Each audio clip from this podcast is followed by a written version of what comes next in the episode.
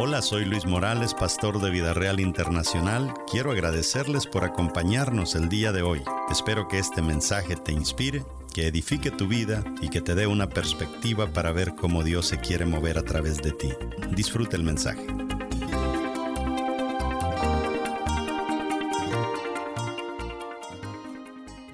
La séptima cosa, la séptima palabra que encontramos ahí, verso 9, si me lo regalan, es la palabra, valga la redundancia, palabra. En hebreo se dice dabar. Es una de las, de las palabras en hebreo más profundas y más complicadas. ¿Y sabe por qué? Porque cuando dice la Biblia, en el principio era, ¿qué dice la Biblia? El verbo. Y el verbo era con Dios. Y el verbo era Dios. ¿Sabe cuál es la palabra que se usa en griego para decir verbo? Es la palabra logos. ¿Sabe cómo se traduce logos al hebreo? Dabar. ¿Y sabe qué significa dabar? Palabra. Entonces es una palabra tan profunda, llena de significado, porque decir palabra es prácticamente decir en el principio era el verbo, el verbo era con Dios, o sea, y el verbo era Dios, o sea, ¿qué es Dios? Palabra. Cuando decimos palabra estamos diciendo Dios.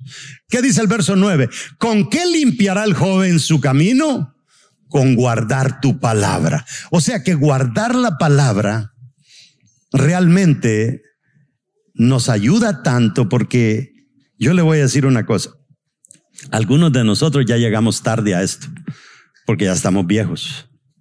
Si nosotros hubiéramos escuchado la palabra de Dios cuando éramos jóvenes, nosotros no hubiéramos cometido tantos errores que nos prepararon el camino para el fracaso.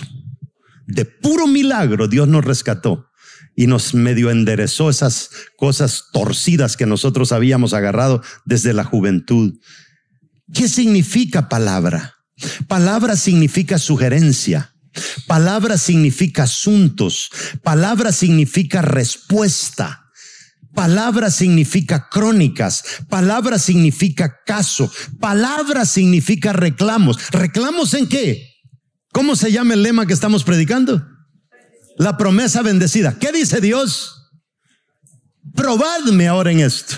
¿Qué quiere decir probadme? Probadme quiere decir que si Dios dijo probadme y yo lo probé y no obtuve los resultados que Dios dijo que iba yo a obtener, ¿qué es lo que tengo que hacer ahora? Venir donde el Señor y decirle, Señor, hoy es domingo, aquí te traigo un reclamo. ¿Reclamo de qué? Yo he hecho todo lo que me has mandado y yo no veo la bendita bendición que tú me prometiste.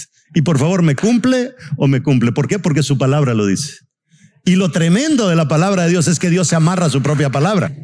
Reclamo. Quiere decir trato, quiere decir responsabilidad. Y es una responsabilidad eh, de dos vías. Yo tengo que ser responsable con Dios en base a su palabra y Dios va a ser responsable conmigo en base a su palabra. Por eso yo tengo una fórmula en la vida. Yo hago lo de Dios sin andar preguntando y Dios tiene que ayudarme con lo mío. Y me ha funcionado perfectamente. Ahora, ¿qué más significa? Actos, trabajo requerido. O sea, cuando nosotros hablamos de la palabra, cometemos un grave error a veces nosotros los cristianos. Hace poco a nosotros nos reunió una firma de abogados de ahí de Carolina del Norte. Y habíamos cuatro grupos, las iglesias, los salones de belleza, todos los que fueron afectados con el tema de que no eran negocios esenciales, la iglesia también.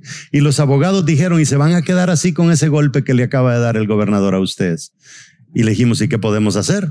Dijeron, demanden, demandar al gobernador, ¿sí? ¿Y la plata para demandarlo? Tienen un montón de abogados. Nosotros los vamos a demandar. Ustedes solo firmen un papel.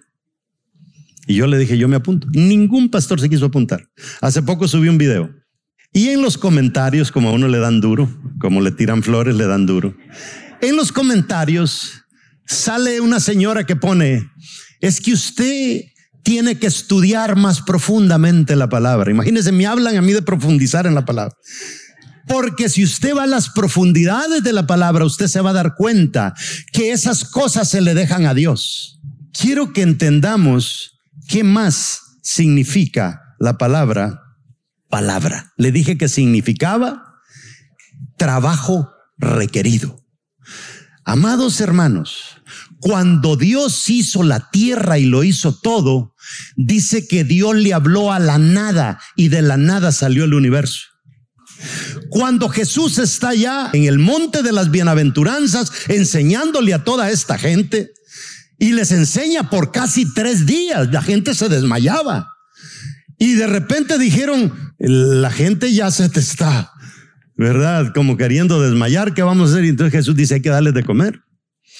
Y entonces cuando dijeron hay que darles de comer, el mismo Jesús que estuvo presente allá en el Génesis cuando de la nada hizo todo esto, no dijo, bueno, le hablo a la nada y que aparezcan sándwiches. No. ¿Qué hizo Jesús? Agarró algo y de lo algo lo multiplicó. Desde el Génesis para acá, Dios ha decidido no trabajar sobre la nada, sino que Él siempre tiene que trabajar por algo.